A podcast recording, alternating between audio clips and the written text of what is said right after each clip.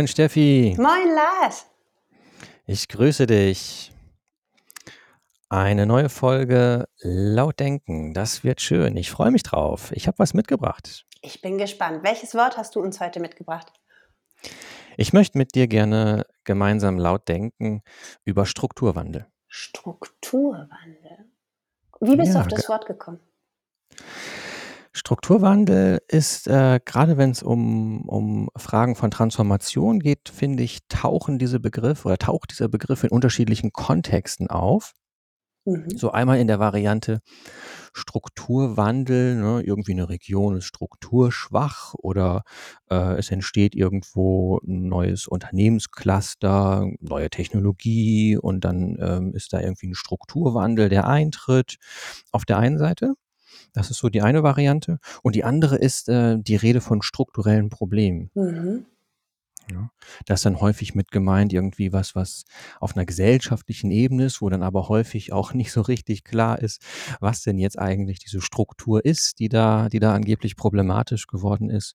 Und diese beiden Verwendungsarten, auf der einen Seite Strukturwandel als irgendwie Wandel von Märkten, Wandel von Unternehmensstrategien, äh, von Geschäftsmodellen, von äh, verändertem Konsumverhalten auch, so ne, Strukturwandel auf der Ebene.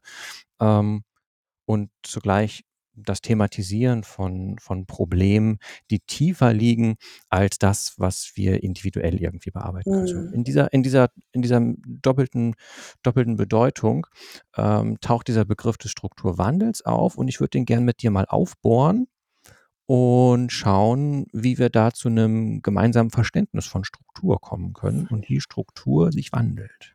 Und Wandel vielleicht auch auslöst oder begleitet. Ich, das Erste, was mir einfällt, ähm, tatsächlich aus meinem Studium ist so das, was mir als erstes liegt, es gibt informelle Strukturen. So, manchmal ist Kultur stärker als Struktur und dann entstehen informelle Strukturen zwischen dem, wie es eigentlich sein sollte und dem, wie es tatsächlich läuft. Und ähm, das, was ich mich damals schon immer gefragt habe, ist, die, die wurden damals so negativ dargestellt, ne? so als etwas, was eigentlich nicht sein darf und so im Graubereich ist. Und ich hatte immer das Gefühl, so da ist eigentlich die Musik drin, um, um die Organisation oder das System voranzutreiben. Und da, da war so viel Energie drin in diesen informellen Strukturen und es wurde immer alles getan, um wieder alles fest in den Kasten zu stopfen. Und ich hatte immer dann das Gefühl, die durften dann nach vorne dringen oder hatten dann so ihre Zeit, wenn irgendwo ein harter Bruch war und die in einem bestimmten Rahmen gedachten Strukturen nicht mehr funktional. Dann durften die wie quasi aufblühen, ne? als würde so der Boden aufbrechen. Und ich weiß, dass ich das immer schade fand, warum die nicht mehr Ausprobierraum hatten.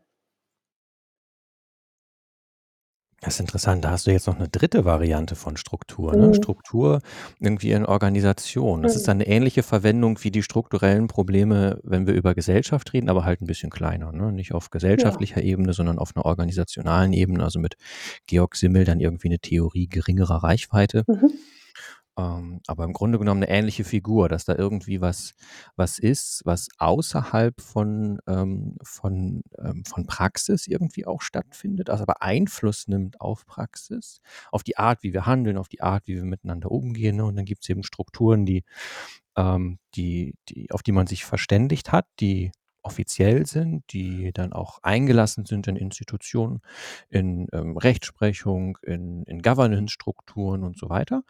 Ne? Und auf der anderen Seite dieses, diese inoffizielle Dimension, von Mhm. der du jetzt sprichst. Was verstehst du unter inoffiziellen Strukturen? Informelle Strukturen, also Ah, informelle Strukturen, informelle, ja. nicht offi- inoffiziell, also die ergeben sich aus einem aus einer ein- aus einem Kultur zusammen, aus bestimmten Praktiken zusammen, die sind gelebt, aber nirgendwo formalisiert. Also das ist dieses, wenn jemand neu in ein Unternehmen kommt oder in eine andere Form der Organisation kommt und es gesagt, das machen wir hier so.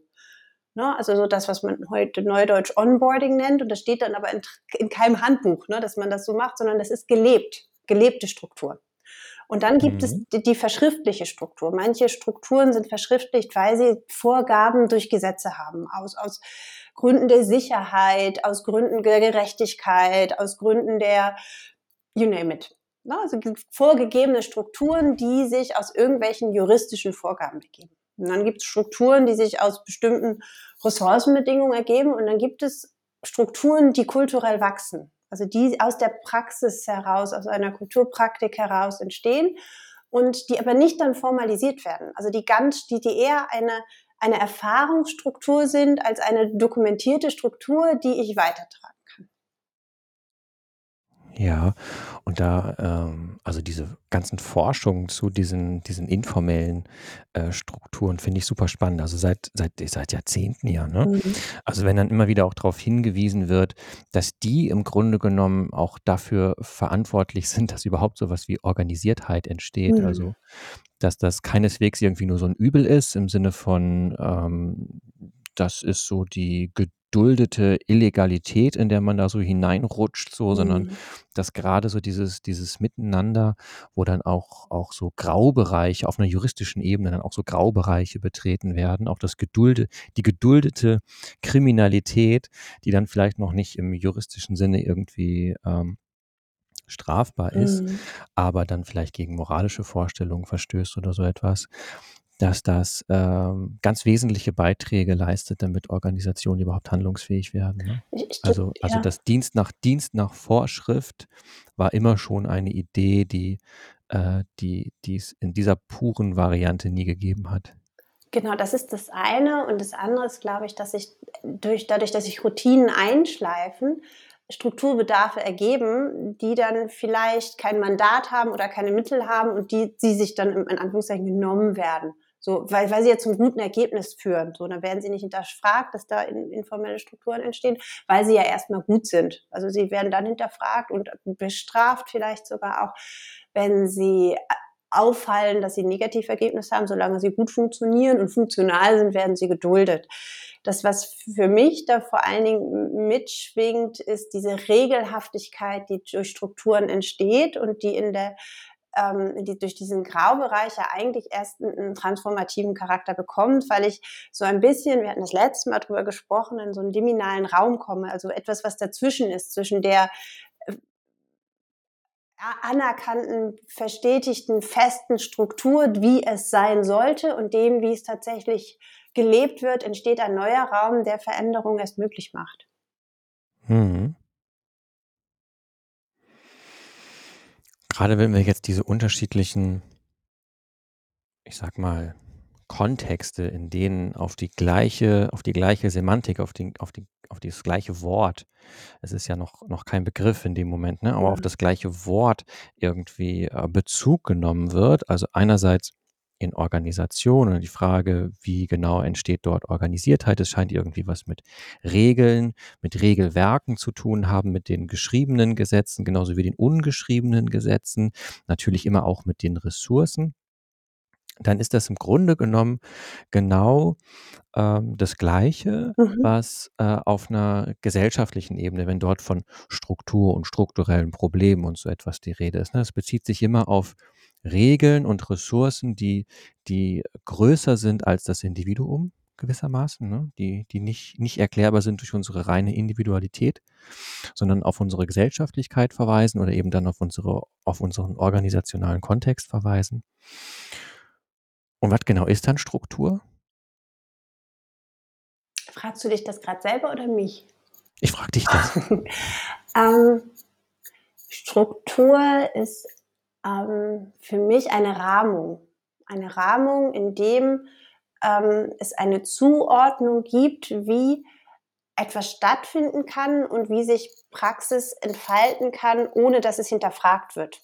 Also die quasi ein, ein, ein Stück weit Entscheidungslast und Bewertungslast nimmt, weil sie eine bestimmte Rahmung, einen bestimmten Kontext und bestimmte Zusammenhänge formuliert und formalisiert. So würde ich Struktur beschreiben. Ja, es geht in eine ganz ähnliche Richtung wie das, was, ähm, was ich mit, mit äh, Anthony Giddens dann, dann auch unter Struktur fassen würde. Mhm. Also so Regeln, ne? Mhm. Regeln und Ressourcen, die aber nur bedingt, nur bedingt handlungsleitend sind. Ja, wobei ich, ich würde es persönlich immer ergänzen um Rollen. Also, ne, also da bin ich ein bisschen, ein bisschen weiter weg von dem, was, was Gittens beschreibt und habe dort mehr den Mensch und den Person. Ne? Also er hat, sieht da ja eher den, den Zusammenhang in der Wechselwirkung. Wenn ich an Struktur denke, denke ich auch ganz schnell, welche, mit welcher Rolle oder welche Rolle braucht es dafür? damit diese Struktur erhalten werden kann. Ne? Deswegen war ich so bei, bei Mandat und Mittel. Ne? Wenn jemand diese Struktur ähm, um durchsetzen und, und, beleben soll, also wenn diese Struktur leb lebendige Praxis werden soll, dann, dann braucht es auch eine Idee davon, welche Rolle es da braucht. Mit, mit der Idee von, von einer kompetenzorientierten Rolle, was muss ein Mensch, der diese Rolle erfüllt, können, was muss er wollen, was muss er dürfen. Ne? Also diesen Dreiklang von Kompetenz, um halt Struktur nicht nur in einer Sachlichkeit zu denken, sondern mit einer Handlungsperspektive zu besetzen. Ist aber gar nicht so weit weg von dem, was, was Giddens da beschreibt. Ne? Also wenn er, wenn er von Regeln und Ressourcen mhm. spricht, dann ist damit ja erstmal im Grunde eine Denkkrücke gemeint. Mhm. Also Struktur irgendwie als etwas, was es, äh, was es, was es gar nicht gibt, mhm. ähm, sondern ähm, was wir brauchen, um einen Zusammenhang denken zu können, nämlich den Zusammenhang denken zu können, dass es eine Kraft gibt, die äh, bedeutsam ist mhm. für unser soziales Handeln, die Auswirkungen hat darauf, wie wir handeln, ähm, warum wir handeln, wie wir handeln und die zugleich aber nicht einfach wie so eine göttliche Fügung irgendwie aus den Fugen des Firmaments quillt, sondern die äh, wir selbst durch unser Handeln erzeugen die wir durch unser Handeln auch reproduzieren. Das ist ja diese Wechselwirkung, von der du auch gerade sprachst. Mhm. Ne? Das heißt, äh, im Grunde genommen ähm, die Einsicht, dass Regeln jedweder Art, Ressourcen jedweder Art, ähm, jedwede Form auch von, von Materialität in sozialen Settings, mhm. dass das nichts ist, was, äh, was, was Handeln determiniert und vorschreibt, mhm sondern grundsätzlich durch äh, die Handelnden, also durch Menschen, interpretiert werden müssen. Mhm. So, das mhm. heißt, der Zusammenhang, der Zusammenhang zwischen Struktur und Handeln ist keiner, der wie so ein Automatismus abläuft, so eine Zwangsläufigkeit, sondern jeweils davon abhängt, wie Individuen Regeln, die wir, ähm, die unser Handeln ähm, strukturieren, da kommt es her, ne? Mhm. ihm also eine, eine, ein Muster, könnte man auch sagen, mhm. ihm ein Muster geben, ähm, dass diese Regeln, die häufig implizit bleiben, die häufig zwischen den Zeilen bleiben, die uns häufig auch gar nicht wirklich bewusst sind, sondern die wir so performativ so im Tun irgendwie so reproduzieren und daraus so unseren, ähm, unseren Sinn machen, dass diese Regeln einerseits unser soziales Handeln ermöglichen, unser soziales Handeln aber auch einschränken, dass wir eben nur auf bestimmte Weise handeln können, aber nicht auf eine andere. Da sind wir wieder so beim Normalitätstheater. Mhm. Äh, und zugleich wir eben in und durch unser Handeln diese Strukturen reproduzieren. Ja. So, das heißt, die tiefere Einsicht, dass unser Handeln nicht einfach nur unserer Vorstellungskraft entspringt, so ne, im Sinne von, ich mache mir irgendwie einen Plan, so mhm. Planned Behavior Theorien argumentieren, so ich mache mir irgendwie einen Plan und dann handle ich dementsprechend, sondern in meinem Handeln beziehe ich mich auf Regeln, die keineswegs alle explizit sind, die keineswegs alle objektiv sind, sondern die subjektiv sind, die ich selber interpretiere. Ähm, und diese Leistung, so, diese Leistung ist eine, die, ähm, die, die performativ ist, die im Tun stattfindet. Und unentwegt. So, so wie ich Giddens lese, ja einen Bezug zur Intentionalität hat. Genau.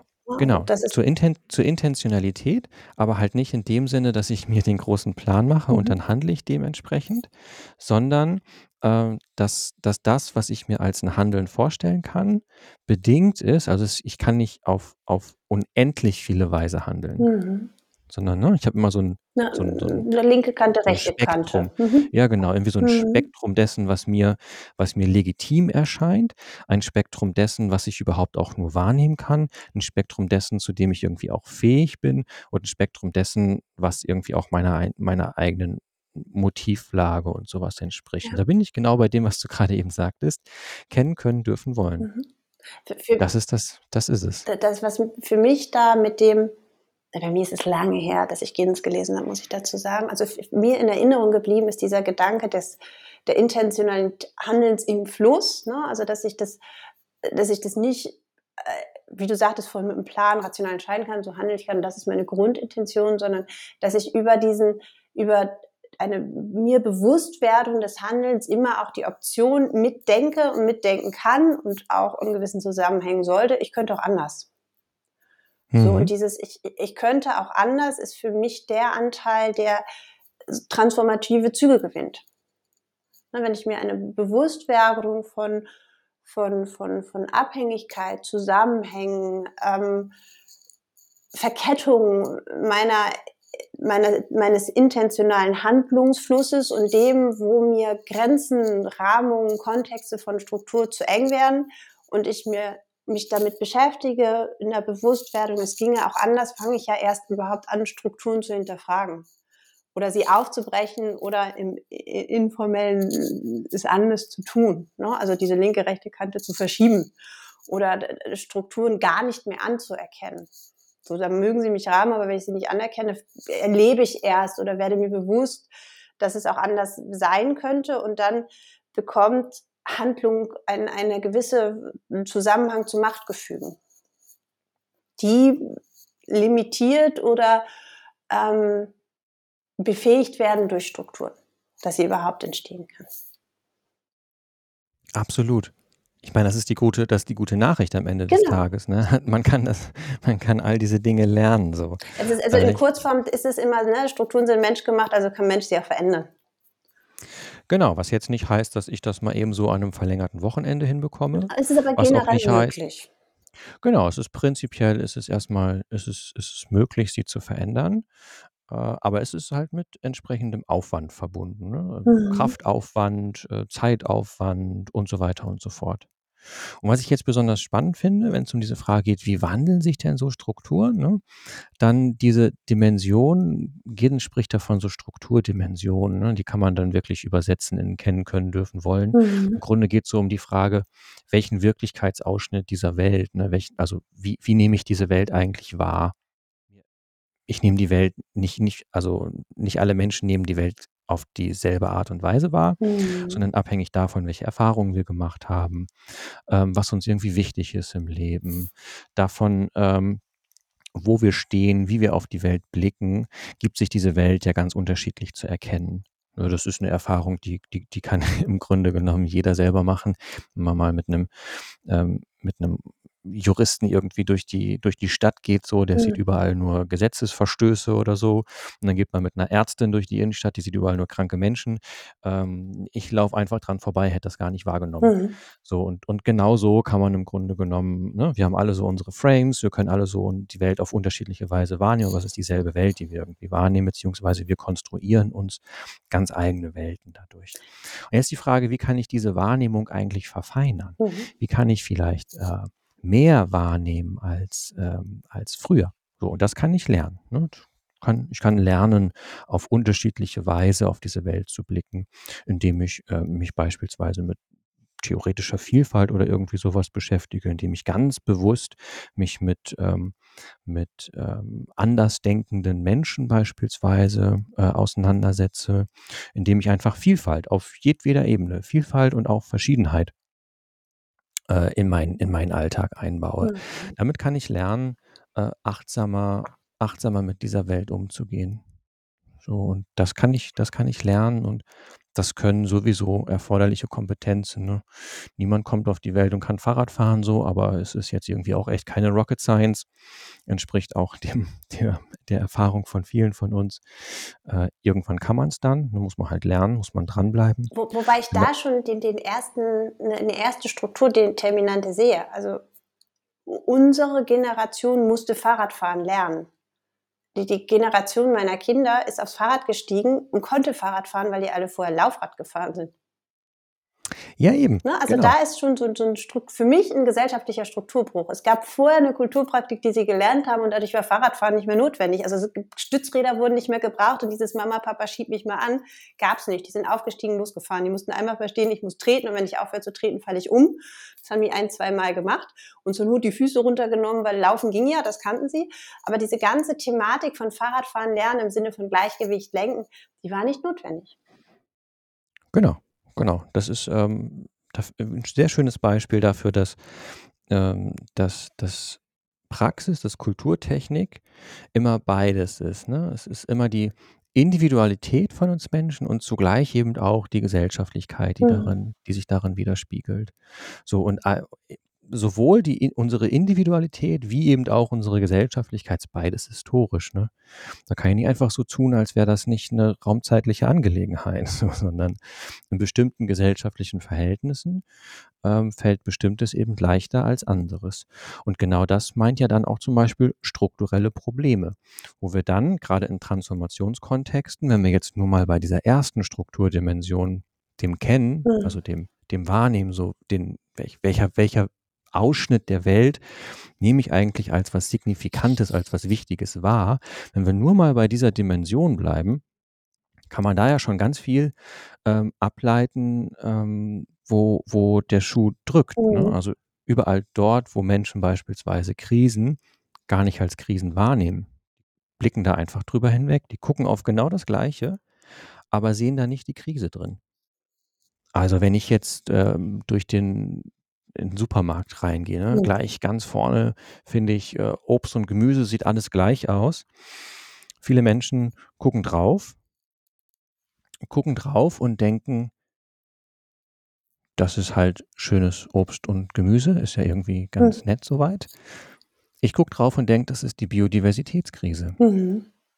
So, das heißt, Krisen als Krisen wahrzunehmen, das kann man lernen. So, und da sind auch viele von diesen gesellschaftlichen Reibungspunkten, wo wir merken, ähm dass unser Gegenüber vielleicht gar nicht so richtig die die das Ausmaß der Krise als solches verstanden hat. So tun wir ja häufig, als wäre es was mit dem Verstehen. Es ist keine Frage des Verstehens, sondern in dem Fall 'ne Frage 'ne Frage der Wahrnehmung.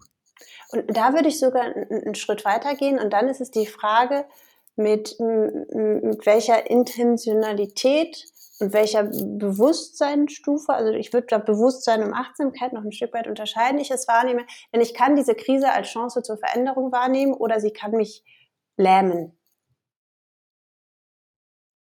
Absolut, absolut, kann lähmen. Ähm, mir geht's jetzt erst mal um um die reine Wahrnehmungsfähigkeit, könnte man auch Mhm. sagen, ne? Also, dass ich, Wird es mir ähm überhaupt bewusst? Ja, ich gucke drauf, Mhm. aber sehe ich's auch? Mhm. Das das wäre für mich diese Unterscheidung zwischen Wahrnehmung und Bewusstsein. Ne, also, Wahrnehmung ist nur, ich ich erlebe es als Krise und Bewusstsein ist, ich ich ich docke es irgendwas an, um es was daraus zu machen. Also, es sinkt quasi Mhm. 'ne Ebene tiefer. Ja klar, ähm, wenn du's wenn du's so verstehen willst, hm, klar, gerne, können wir können wir uns gerne drauf einigen Müssen so. wir nicht einigen, ich ich Ähm, muss nur ich war verstehen, wo jetzt ich bei dir andocke. ich war jetzt gedanklich nur, äh, bei äh, beim Gemüseregal, ne? Mhm. So die meisten und ich behaupte mal 99 % unserer Gesellschaft läuft an diesem ähm, an diesem Regal vorbei und nimmt gar nicht wahr, dass es sich dabei um die Biodiversikret Biodiversitätskrise handelt. Ja, das hat noch nichts mit Verstehen oder irgendwie so etwas zu tun, sondern, ähm, da ist noch nicht mal noch nicht mal 'n Irritationsmoment. Mhm.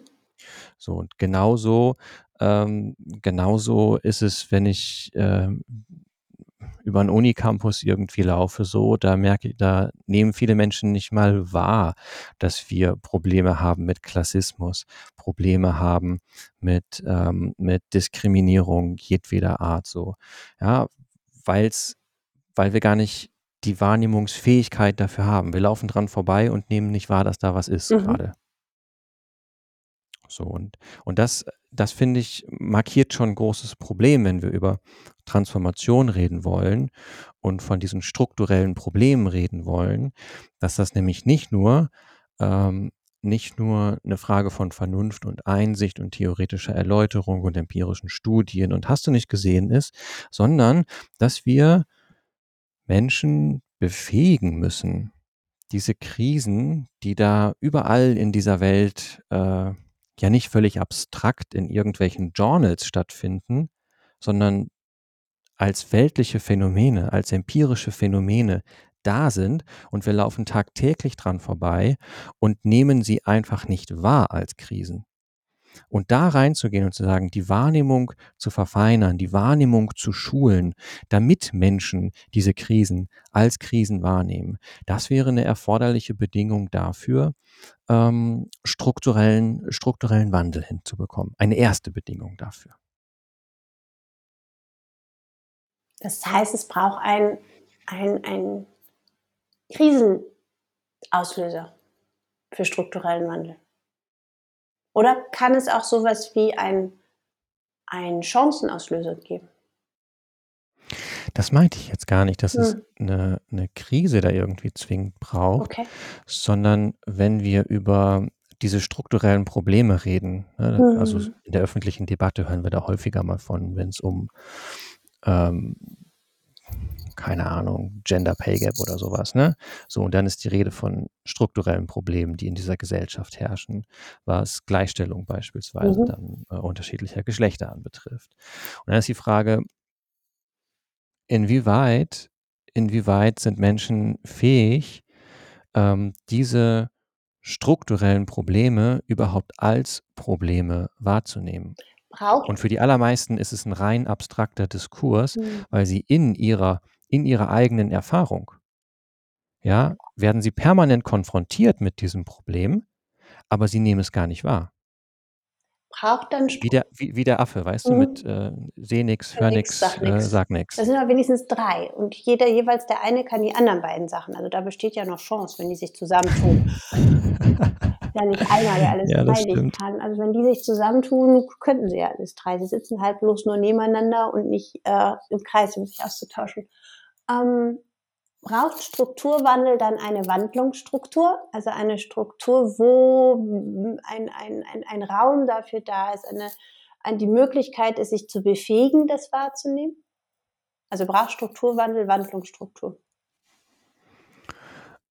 Äh, das ist mir jetzt äh, sprachlich viel zu. Äh, ich versuche es nochmal zu beschreiben. Strukt ich check's nicht. Strukturwandel ist ja für dich, dass sich die Struktur verändert ne, dass Transformation auch wirksam wird, indem sich Struktur verändert, indem Krisen gesehen werden können und Bedarfe erkannt, was es vielleicht an anderen, andersartigen oder auch neuartigen Strukturen braucht. Damit dieses Erkennen stattfinden kann und ein aus sich ausprobieren, was es denn andersartiges braucht. Ne, also sich, A, dieses Bewusstsein entsteht, Handlung geht auch anders. Und dann ein Ausprobieren und sich herantasten, wie könnte dieses Andershandeln denn aussehen? um dann erst wieder in einen in, in eine sich verfestigende Struktur zu gehen. Braucht es dafür eine eigene? Also braucht es einfach, ja. müssen wir Strukturen schaffen, die die Wandlung zulassen. Genau das, genau das. Das war ja. deswegen die Frage, braucht Struktur, Wandel, Wandlungsstrukturen? Absolut. Absolut. Da spielen, ähm, da spielt, da spielt Bildung mit Sicherheit eine ganz, ganz fundamentale Rolle. Mhm. Bildung aber nicht nur in Bezug auf, wir müssen jetzt wieder ein neues Schulfach irgendwie einführen, mhm.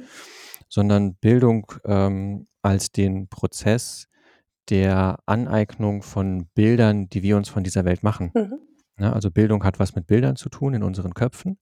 Wie stellen wir uns diese Welt eigentlich vor? Wir hatten in einer anderen Folge mal diesen, diesen äh, Elefanten im Raum, ne, mhm. ne, mit, den, mit den Blinden und alle fummeln da irgendwie dran rum und der eine am Rüssel und sagt, das ist eine Schlange und der andere ähm, am am Bein und sagt, das ist irgendwie eine Säule oder irgendwie sowas in der Art. Und ähm, es entspricht halt der jeweiligen Wahrnehmung von, von, von diesen Zweien so. Und wenn dann da noch ein paar mehr dran rumfummeln, einer am Schwanz, am, am Stoßzahn, am Rücken, am Kopf und so weiter, dann entstehen ähm, dann entstehen durchaus widerspruchsvolle, widerspruchsvolle Erzählungen über diese, über diese, über die, die Welt, in dem Fall dann halt den, den Elefanten im Raum im doppelten Wortsinn. Und da geht es um die Frage, welche Bilder haben wir denn von dieser Welt? Was nehmen wir wahr? Was ist signifikant? Das ist ja genau das, ne? Also, was ist Gegenstand von dem Bild in meinem Kopf, wenn ich über die Welt rede? wenn ich über Mobilität rede, wenn ich über Ernährung rede und so weiter, welche Bilder habe ich da in meinem Kopf? Und die Frage, wie diese Bilder entstehen, das würde ich sagen, ist der Prozess von Bildung und das hat was zu tun mit Schule, klar, keine Frage, hat auch was zu tun mit, mit Fragen von betrieblicher Berufsausbildung, Studium und so weiter und so fort. Aber auch noch ähm, deutlich darüber hinaus. Also Ähm, wie entwickeln sich zum Beispiel, ähm geschmackliche kulinarische Vorstellungen irgendwie so? Die verschieben sich ja auch. Da muss ich ja kein Schulfach Kulinarik für einführen. Mhm. Ne, da reicht's ja manchmal schon aus, dass man irgendwie kochen lernt oder so was und auf einmal ganz andere Wertschätzung gegenüber Lebensmitteln aufbringt, so. Also, Bildung passiert ja auch im Alltag, will ich damit nur sagen. Dass sich dass sich die Bilder in meinem Kopf verschieben dadurch, dass ich was lese, dadurch, dass ich, ähm, vielleicht irgendwie 'n 'n Film sehe, 'ne Dokumentation, 'n Roman lese, entstehen ja überall Bilder in meinem Kopf. Mhm. So, und das spielt mit Sicherheit 'ne große Rolle.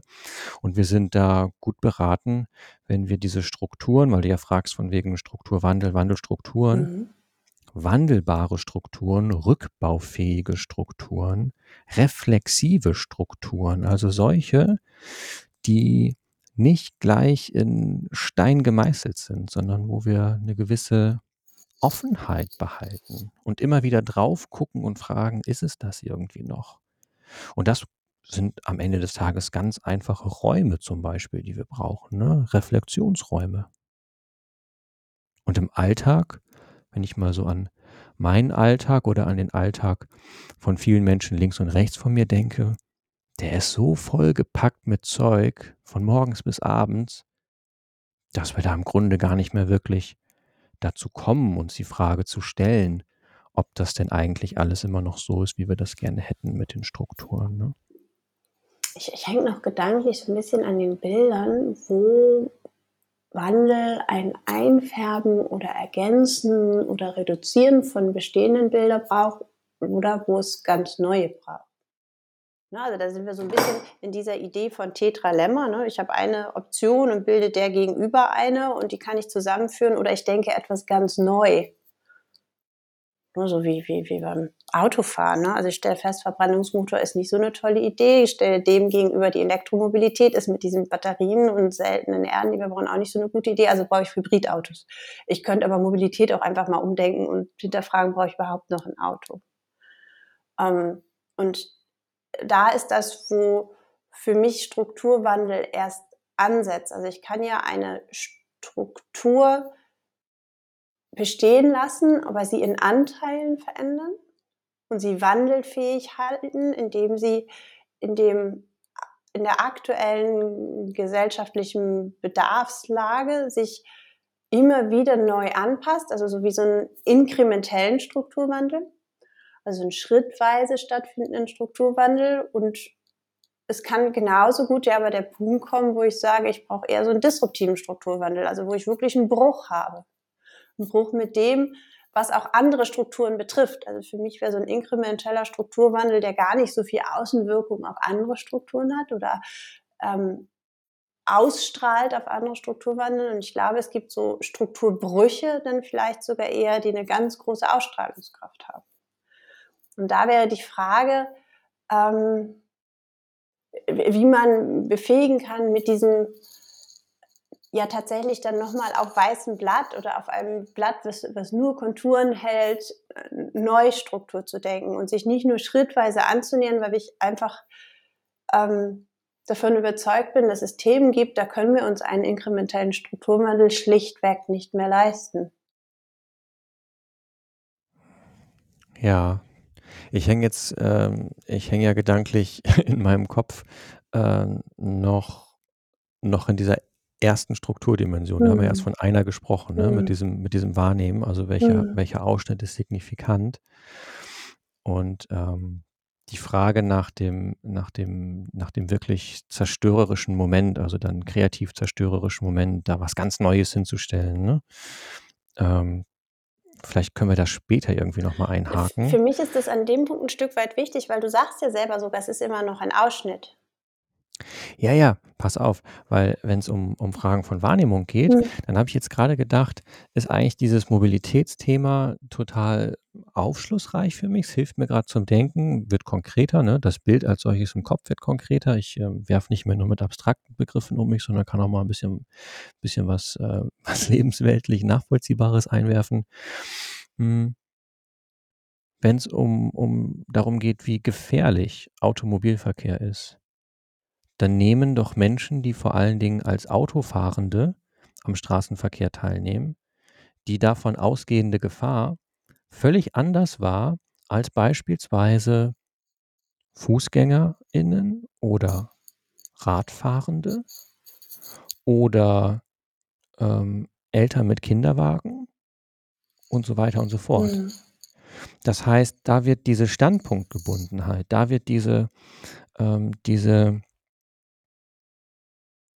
die jeweilig unterschiedliche Betroffenheit von dem Problem ähm, wird da irgendwie so sehr, sehr plausibel für mich gerade. Das hat mir gerade sehr geholfen, dass du das mal empirisch jetzt ähm, geerdet hast an der Stelle. Also in Bezug auf diese Wahrnehmungsfrage. Und vielleicht können wir dann dies, ähm, dieses Ermöglichungsmoment Mhm. äh, vor allen Dingen und dann eben auch das wirklich so dieses Disruptive, so dieses alles Tabula rasa mäßig, alles über Bord werfende. Wenn wir in so eine nächste Strukturdimension reingehen, ähm, kennen hatten wir jetzt gerade eben, ne? welchen Wirklichkeitsausschnitt nehme ich da eigentlich so wahr? Ähm, wie sieht's denn mit dem Können aus? Also was, was, wozu bin ich kompetent? Wie ist, wie, wie ist es um meine Könnerschaft gestellt? Welche Kompetenzen, welche Fähigkeiten und Fertigkeiten habe ich denn eigentlich? Und das bedingt natürlich, welche Handlungsoptionen für mich überhaupt nur in Betracht kommen. Ja, wenn ich nicht, ähm, wenn ich nicht in der Lage dazu bin, Klavier zu spielen, so, dann ist Klavierspielen irgendwie nicht so wirklich eine Option für mich. Also Außer ich habe ein Klavier, was aufleuchtet, welche Taste ich drücken muss. Nur vom Hörerlebnis ist der Unterschied nicht so groß. sowas gibt's? Ja, Okay. Naja, siehst du, ähm, das kannte ich nicht. also gibt es tatsächlich auch mit, mit, ich weiß nicht, wie es funktioniert, aber dass das quasi mit einem Punkt angedeutet wird, auch wie lange du die Tasten drückst. ja, schau mal an. Ne? Also du kannst auch ähm, dir ein Video zeigen lassen, wo ähm, die Klaviatur gezeigt wird, parallel zu deiner, dass du es so groß siehst wie deine und dir da gezeigt wird, welches du drücken sollst, weil du ja eigentlich sowieso den Blick nicht auf die Klaviatur, sondern hochnehmen sollst. Und dann zeigt es dir, was du da drückst. Und dann kannst du das nachspielen. Für Menschen, die keine Noten lesen können oder wollen. Ja, oder sich Stücke Mhm. aneignen wollen, die schneller in der Bewegung sind, als dass du die, Mhm. ähm, also Klavierspielen braucht ja in bestimmten Zusammenhängen auch Training, um Abläufe zu kennen. Und Mhm. da setzt du dieses, dieses Strukturlernen der Abläufe aus, weil du die nur in dem Zusammenhang hast. Die könnten es aber nie, also du könntest so einen bestimmten Notenverlauf nie die Kompetenz übertragen auf ein anderes Lied, weil du es nicht Mhm. im Kern gelernt hast, sondern du hast es nur kopiert. Und das ist ja eigentlich Mhm. kein, kein wirkliches Erlernen, sondern ein Kopieren von Ablauf.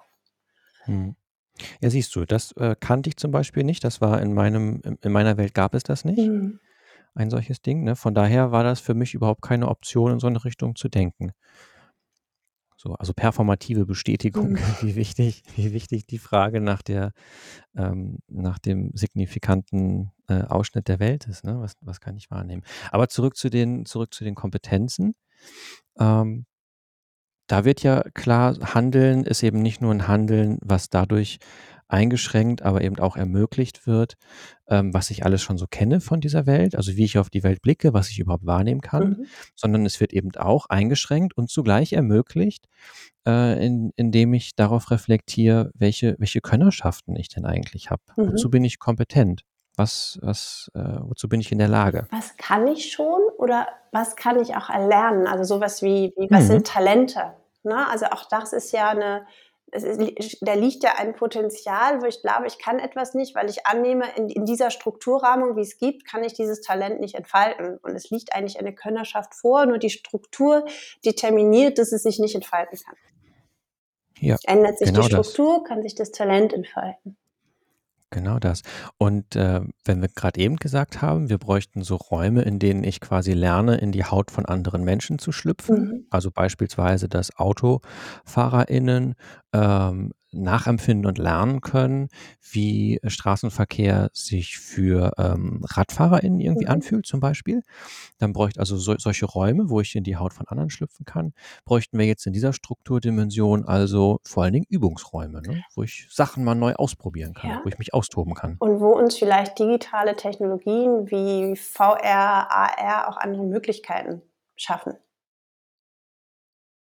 Zum Ausprobieren und zum Erleben. Unser Körper ja tatsächlich das Gefühl hat, wir erleben es. Also wenn ich meine VR-Brille in der Achterbahn sitze, habe ich ja die gleichen Stressauslöser, als würde ich es wirklich tun. Nur, dass ich nicht die Struktur groß schaffen kann und kostenspielig schaffen muss, um sie ausprobieren zu können. Mhm. Oder es, es, es gibt so, es, es, es gibt Anzüge, die simulieren Wehen. Also dieses Erleben, ich weiß gar nicht, ich glaube in den USA habe ich das erste Mal davon gehört, dass es so Geburtsvorbereitungskurse gibt mit ähm, Anzügen, die die Wehen simulieren, wo ich gedacht habe, ja, braucht man das? So, ne? Aber auch das, das gibt mich ja in einen anderen Raum rein, wo ich es nachvollziehbarer finde, gibt es Simulationen, wo Menschen erleben, was es bedeutet, ähm, stumm zu sein, nicht hören zu können, nicht sehen zu können, also Barrieren erfahren zu können, die ich sonst selber nicht habe. Ja, also das, das ist super wertvoll. Ja. Und dieses Erleben, für mich ist das so, äh, Universum in Bremen ist für mich ein Beispiel, ne? also wo ich Grenzen und Möglichkeiten physikalischer Gesetze erlebe. Ne? Also dann, wenn, wenn über eine bestimmte Hebelwirkung ich plötzlich ein Auto heben kann. Oder wenn, wenn, wenn über bestimmte Zusammenhänge physikalische Gesetze, die ich glaube, die sind Fakt, ausgesetzt werden. Ähm, und äh, das, das Erlebnis von, es ist nicht alles so, wie es scheint und es ist vor allen Dingen nicht alles fixiert, wie wir es im Moment annehmen, sondern das sind Grenzen, die wir uns selber setzen. Das sind ja so Erlebnisräume, die ich gar nicht nur auf den Krisenbezug schaffen kann, sondern ich bin der festen Überzeugung, dass diese ähm, das Schaffen von, von Wandelstrukturen, die Befähigung, ganz viele Möglichkeiten, ein Transfer, indem ich einfach nur erkenne, lasse oder erproben lasse, ausprobieren lasse, das ist nicht determiniert. Das ist gestaltbar. Und dieses Gestaltbare kann ich übertragen. Und wenn ich das Gefühl habe, es ist etwas gestaltbar, dann ähm, wechselt meine Wahrnehmung. Mhm. Deswegen weiß ich gar nicht. Also es wird im Moment, wenn es, wenn es so um, um Reallabore, Räume schaffen, Transformationsräume schaffen, immer sehr stark schon auf bestehende Krisenmomente gesetzt, wo ich immer die Herausforderung habe, naja, da, da bestimmt aber ja schon jemand, der diesen Raum mit dieser Auslegung, Bewertung einer Struktur hat, welche Form der Krise ich erkenne. Und ich, ich der Auffassung gegen, wenn es um Strukturwandel geht und eine, wir eine Befähigung brauchen, Bilder zu schaffen, dann ist es eine Grundkompetenz, die wir generell ausbilden dürfen, wiederentdecken dürfen die wir dann übertragen dürfen, weil ansonsten ist es so ein bisschen so, wie wir es im Moment gerne viel mit künstlichen Intelligenzen machen. Die lernen mit den Daten, die wir schon haben und die sind schon im Bias.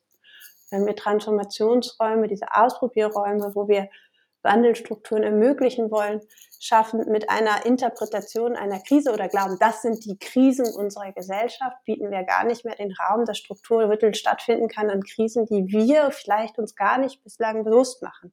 Deswegen glaube ich, brauchen diese Räume auch diesen Strukturwandelschritt davor, dass nicht vorgegeben wird, wo ist eine Krise und nicht vorgegeben wird, welche Strukturen sich wandeln müssen, sondern geschaut wird, in welcher Vielfalt die überhaupt gesehen werden. Ne, so wie du das vorhin gesagt hast, ne, wie wird eine Stadt erlebt? Ja, genau, da kann man ganz viel aus der ethnografischen Forschung, ja. ähm, also Transact Walks und sowas, ne, mhm. wird ja auch in der Entwicklungsarbeit äh, viel eingesetzt. Also dann, dann Städte durch die, durch die Augen von, von Kindern, durch die Augen von ähm, älteren Menschen und so weiter irgendwie, durch mobilitätseingeschränkte Menschen und so weiter und so fort irgendwie wahrzunehmen. Mhm. Da sind wir aber wieder bei der Frage nach, nach Wahrnehmung und nicht so sehr nach Könnerschaft, habe ich den Eindruck. Hm, das weiß ich nicht, weil wenn ich Wahrnehmung mit Talenten verknüpfe, ist ja die Wahrnehmung meiner Kompetenzen und der Fähigkeiten bestimmt durch die Struktur. Und dadurch kann sich Könnerschaft erst entfalten. Das habe ich nicht verstanden. Wenn ich, ich nehme ja nur, ich nehme im Handeln heraus, erst wird mir bewusst, was, wo die Grenzen meines Handelns liegen. Ja. So, weil ich es nicht darf oder weil ich es nicht kann oder weil ich es nicht will. So, das ist ja so das, die drei begrenzen mein Handeln. Wenn es aber immer die gleichen Strukturen sind, lerne ich nicht, dass ich vielleicht was anderes will, weil ich gar nicht auf die Idee komme. So, ne? Oder ich, ich, ich fange nicht an, also die, die Herausforderung, die dahinter steckt, ist, ich stelle nur, kann nur Fragen über Themen stellen, die ich schon kenne. Wenn ich mhm. nicht, nicht, nicht weiß, oder mir nie bewusst ist oder ich dem nie begegnet bin, dass man sich anders bewegen kann als zu Fuß, werde ich nie hinterfragen, warum gehören Autos nicht in die Stadt. So, ne? Und mhm. dadurch kann ich da keine Befähigung erleben, zu hinterfragen, Mobilität geht auch anders, weil sie überhaupt nicht in, in, in meinen Weltbezug gehört. Genau das. Und deswegen meine ich, hängt die, der, der Wahrnehmungshorizont sehr eng damit zusammen, wenn es um Befähigung geht. Ja, ja, also diese, diese Unterscheidung, äh, sowohl bei Giddens wie auch das, was ich jetzt dann mit kennen können dürfen mhm. wollen draus gemacht habe, ähm, ist natürlich analytisch. Mhm. Ne? Also in, in, in der Praxis, in der Praxis findet das alles gleichzeitig statt. Genau. Und ne, das ist nur eine Frage einer, Pers einer Perspektive, die ich einnehme, um unterschiedliche unterschiedliche Dimensionen äh, sichtbar zu und machen. Ich, ich glaube, dass da dieses Bild hilft, von Bildern, also diese, dieser Gedanke, das ist jetzt schwierig zu formulieren, also dass diese, diese Vorstellung, wir arbeiten da mit Bildern hilft, weil dann ist, sind es mehrschichtige Sachen und ich kann das rausnehmen. Ich kann, kann ein, eine Versuchssituation, eine Ausprobiersituation, ein, ein, ein Praktik-Erlebenssituation, wo ich es vielleicht nicht darf oder wo ich eingeschränkt bin, ne? also weil ich, mich, weil ich nicht mhm. sprechen darf, weil ich nicht hören darf.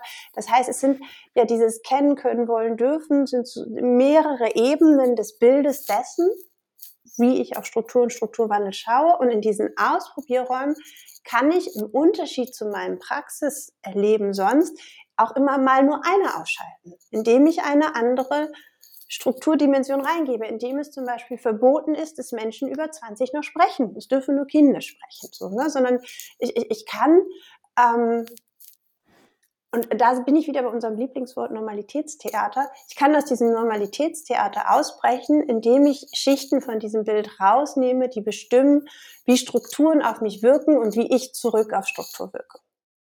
Hm. Und ich glaube, du dieser, ja, und ich, dieser hm, sag. Entschuldigung. Ich wollte nur eine unqualifizierte Bemerkung machen, dass dieser Podcast ähm, echt langweilig wäre, wenn Menschen über 20 nicht reden dürfen. Aber Still wäre auf jeden Fall nicht mehr erlaubt. ja. Ähm, was ich damit nur sagen möchte, ist, oder wo, wo ich, was bei mir gerade versucht, sich ins laute Denken zu bringen, ist dieser Ansatz, dass ich für zu voraussetzungsvoll halte, wie wir im Moment im, in dem Versuch, Transformationsimpulse zu denken, auf Trans Strukturwandel schauen und welchen Bildungsbefähigungsansatz wir nehmen, weil wir wollen immer gleich kennen wollen, können, dürfen alle, alle vier bespielen. Und ich glaube, dieses Erleben, oh, es geht auch anders und ich kann mich in meinem Anhandeln einfach mal ausprobieren, also in, in, in simulierten Situationen dieses Szenario erleben, zeigt, ich, ich bin auch im Kleinen handlungsfähig. Es muss nicht gerade alles komplett anders sein, sondern ähm, es, es, es reicht, wenn dann einer dieser Schrauben gedreht wird. Ne, nun, wenn ich etwas kenne, muss ich es nicht gleich können. Und wenn ich etwas will, ähm, heißt es auch nicht, dass ich es können muss, sondern ich kann mir jemanden suchen, der es kann. Ne? Also ich, ich finde, das ist immer sehr groß, was erwartet wird, wo, wo, wo dieses transformative Element eine Andersartigkeit bekommen kann, wenn es um Strukturwandel geht. Ich finde das sehr, sehr voraussetzungsvoll. Und ich glaube, um, um dafür erstmal ein Gespür zu entwickeln und dem Raum zu geben, dürfen wir ähm, erstmal anfangen, also es gibt ja diese Brillen, wo du so Farbfilter vorsetzt, ne? einmal Farbfilter zu verändern, auf die Struktur mit einer anderen Brille zu schauen, indem ich Anteile einer Wandlungskompetenz austausche. Mhm. Ich finde den Gedanken sehr schön, äh, den, den analytischen Wert so einer Unterscheidung, also zu sagen, in, in der Praxis fällt das alles irgendwie zusammen, äh, aber was dort zusammenfällt, sind eben ähm, Signifikationsschemata, sind ähm, Könnerschaften, sind Kompetenzen, mhm. sind ähm, Legitimations- und Rechtfertigungsweisen und sind eben auch Motivationen und, und Willens, ähm, Willensbekundungen. So, und dann daherzugehen und zu sagen, ähm, für veränderte Praxis ist es nicht erforderlich, dass man gleich an allen Ecken und Enden da ähm, ähm, quasi, quasi bereit ist, sondern äh, es, es hilft, dieses Schema hilft, um auch zu gucken, wie müssten wir beispielsweise Teams ähm, mhm. aufbauen. Wie müssten wir beispielsweise, wenn wir irgendwie in Gruppen, äh, arbeiten oder wenn's um Fragen von, ähm, Organisationen geht, um Gründerteams geht, Mhm. um all solche Dinge geht so, ne? Wo muss man eigentlich drauf achten so? Es reicht halt aus, wenn eine Person ganz tolles ganz tolle Fachkenntnis irgendwie von einer Sache hat, ne, und 'ne andere, die sich mit, äh, Fragen legit von legitimem Handeln irgendwie in 'ner moralischen, aber auch in 'ner juristischen Dimension vielleicht auskennt so. Und es reicht dann aus, wenn wenn eine Person irgendwie so besonders stark ist, was so Motivation äh, Motivationslage und irgendwie so was angeht. Dann ist die Frage: „Mit wem tue ich mich zusammen?“ Mhm. Mit wem tue ich mich zusammen und wo fehlt vielleicht noch irgendwas, damit wir gemeinsam äh, gemeinsam was bewegen können? Wo fehlt was oder wer? Mhm. Ja, genau. Mhm. So, und dann sind wir wieder an dem Punkt, dass diese diese Praxis also, wenn wir sagen Praxis und Praxis hat was zu tun mit dem kennen, können, dürfen und wollen.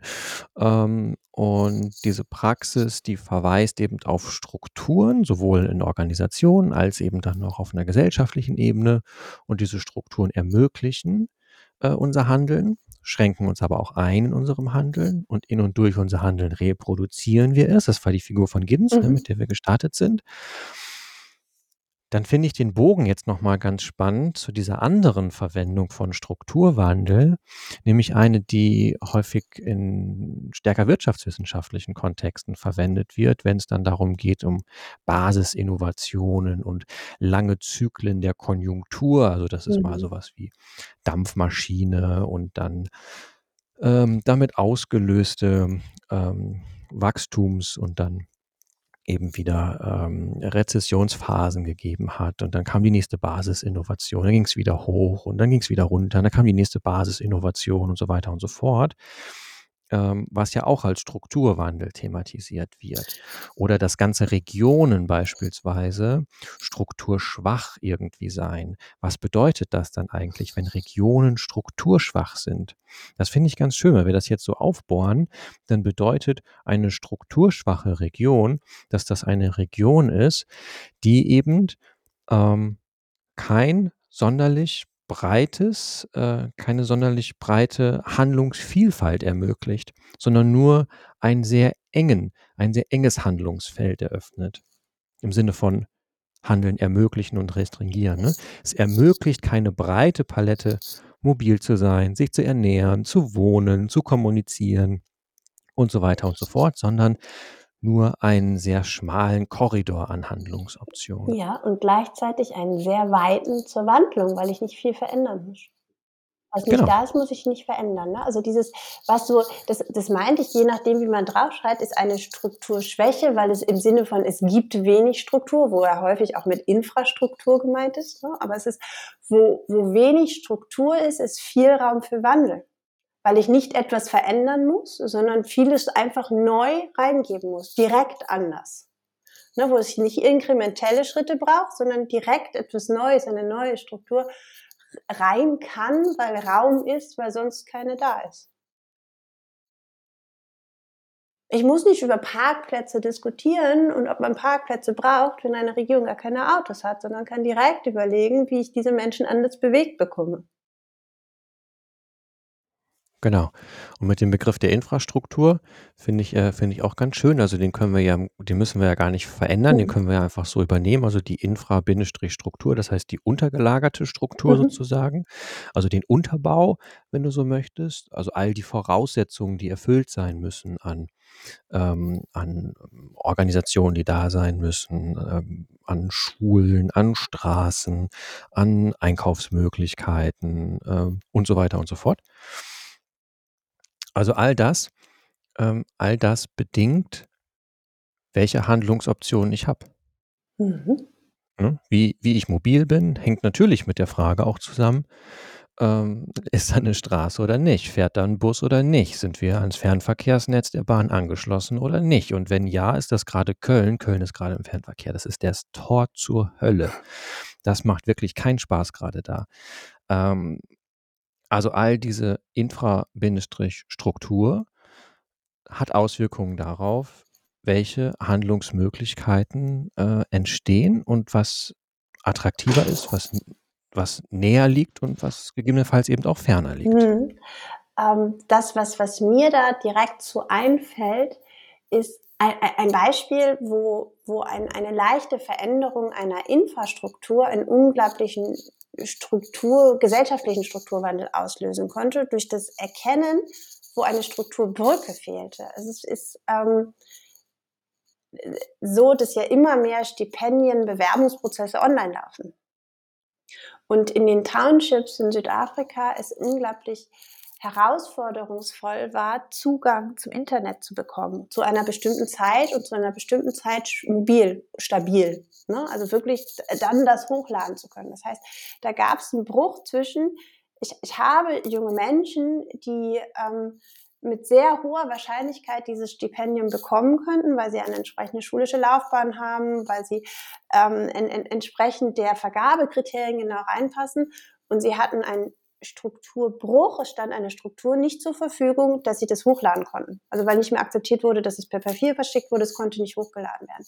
Was dazu geführt hat, dass es mobile ähm, Internetcafés gab, die gerade für diese Zeit mehr in den Townships zur Verfügung standen als sonst, weil es klar wurde, es braucht zu einer bestimmten Zeit eine bestimmte Struktur mehr, um dort für diese Menschen einen gesellschaftlichen Wandel möglich zu machen. Und ähm, das, das ist, glaube ich, das, was wir mehr lernen dürfen, wo es manchmal auch einfach Strukturen auf Zeit braucht. Also sowas wie saisonale Strukturen.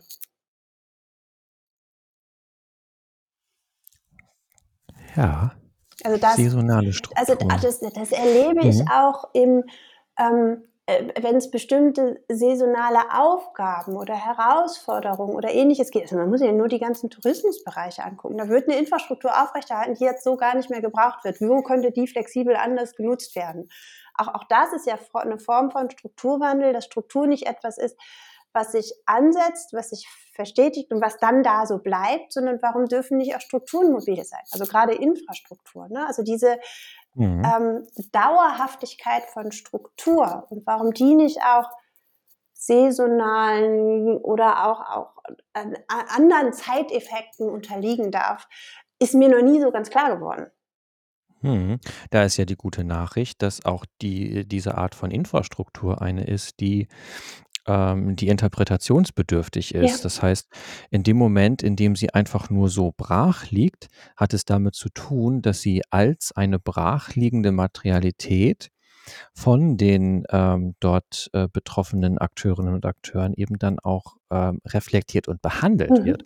Das heißt, in dem Moment, in dem ich mir klar mache, dass äh, all dieses brachliegende Potenzial, was dann nur innerhalb der Saison sozusagen mhm. den ein, einen vermeintlich sinnvollen, äh, sinnvollen Daseinszweck hat, dass ich auch einfach außerhalb der Saison mit dieser Infrastruktur anders umgehen kann. In dem Moment, wo ich anders, wo ich, wo ich, wo ich sie anders interpretiere, mhm entstehen auch andere, äh, andere Handlungsmöglichkeiten mit dir. Kreative Umnutzung ja. ist nichts anderes als genau das. Ne? Genau. Ne?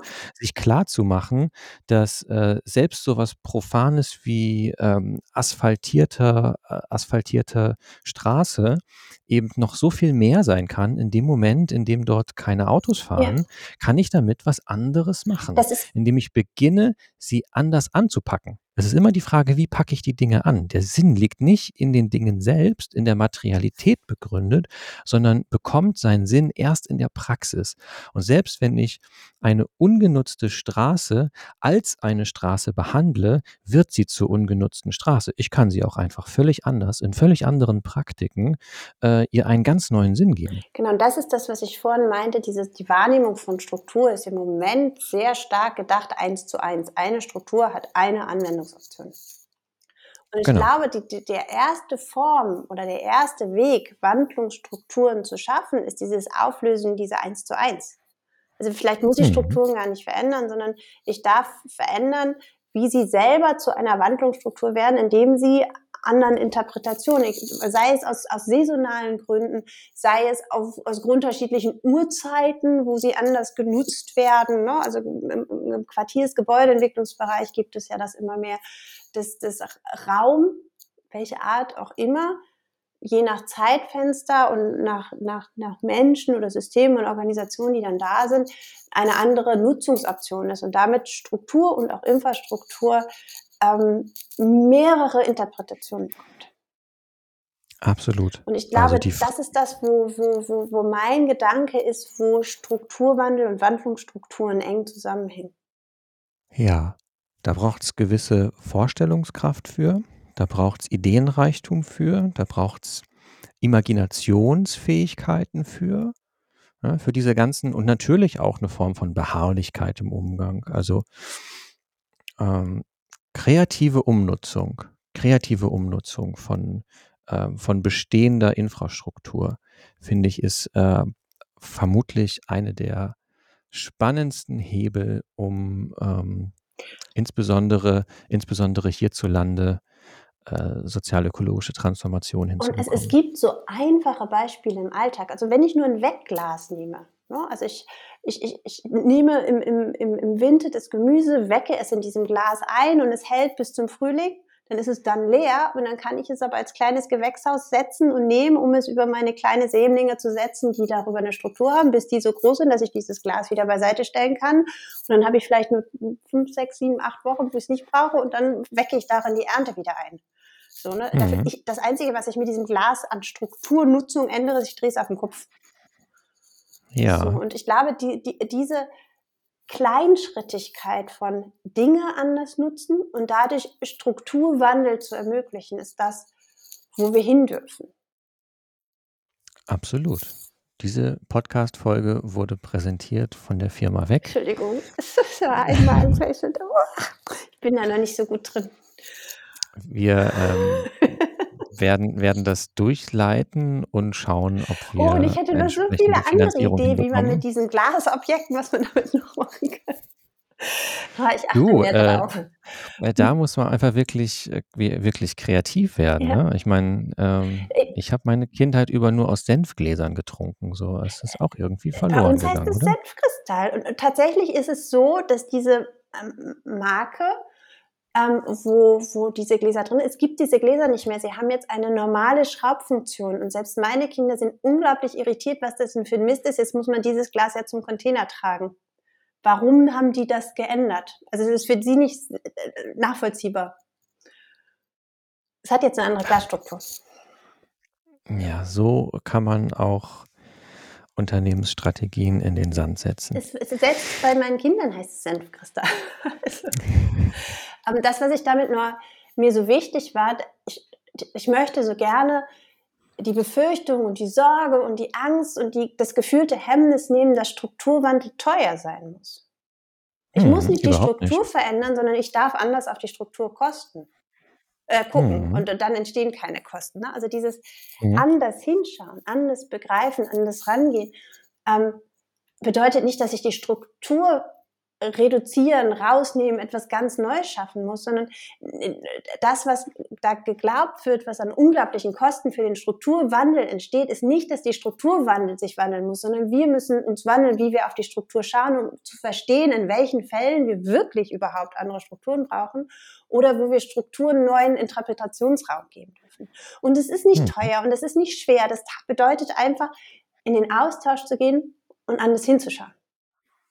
Und damit bekommt es für mich eine eigene Kulturpraktik.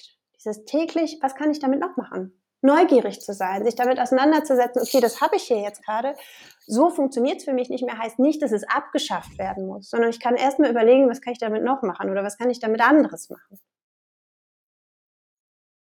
Wunderschön. Du, wir haben wir haben es aufgebohrt, oder? Ich glaube ich, ich mag wieder das Wort. Es ist so schön. Wir werden, wir werden mit jedem Mal, wenn wir immer die Worte, mit denen wir ähm, arbeiten dürfen, immer wieder sympathischer. Das ist sehr schön.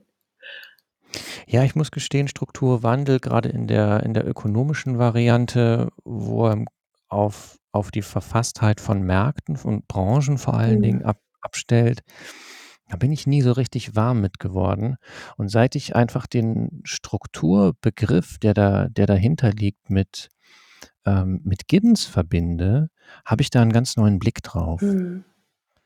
ähm, da funktioniert's auf einmal wieder, weil Struktur in dem Moment nämlich nicht irgendwie nur so 'n so 'ne göttliche Fügung irgendwie ist oder 'n Quasi-Naturgesetz, sondern das Produkt unseres Handelns und zugleich die Handlungsbedingung, die, ähm, den Rahmen dafür schafft, dass wir so handeln, wie wir handeln. Mhm. Und wenn man dann wenn man das, ähm, ausbuchstabiert, dann liegt die Perspektive in Kultivierung, ne? Wir müssen schlicht und ergreifend an unsere Kulturtechniken rangehen. Es reicht nicht aus, irgendwie nur Vernunft und Einsicht oder irgendwie Gesetze verändern oder irgendwo noch wieder neue Materialität irgendwie in den Raum reinstellen, sondern Kulturtechniken im Umgang mit dieser Welt. Das das ist irgendwie der entscheidende Punkt. Und dafür halt zu lernen, wahrzunehmen, sensibel und achtsam zu werden, auch für die Nuancen, für die feinen Unterschiede. Und zu merken, dass man so viel so viel Neues einfach denken darf erst mal. Das tut auch überhaupt nicht weh. Nein, es macht total Spaß und es ist total Dinge schön. u Dinge umdenken lernen. Mhm. Das ist das ist, ähm, Ja. absolut legitim. Ja, weil da so viel Möglichkeitssinn hinter steckt. Absolut, ja, ja. Du, ich danke dir. Das hat mir wieder richtig Freude gemacht und ich gehe beschwingt in den Abend. Das werde ich auch tun. Ich danke dir, Lars. Wunderbar. Danke an alle, die zugehört haben. Bis zum nächsten Mal. Tschau, tschau. Macht's gut.